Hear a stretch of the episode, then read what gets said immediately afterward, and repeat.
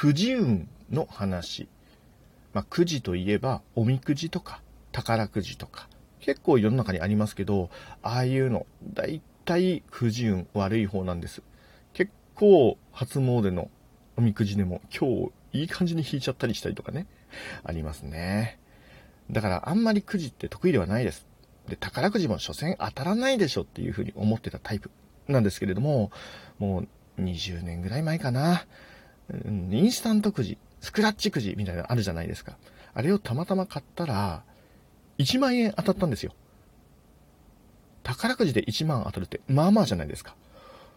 宝くじって本当に当たるんだねっていうふうに気づいてから、もう何万円ぐらいスクラッチくじ買ってきたでしょう。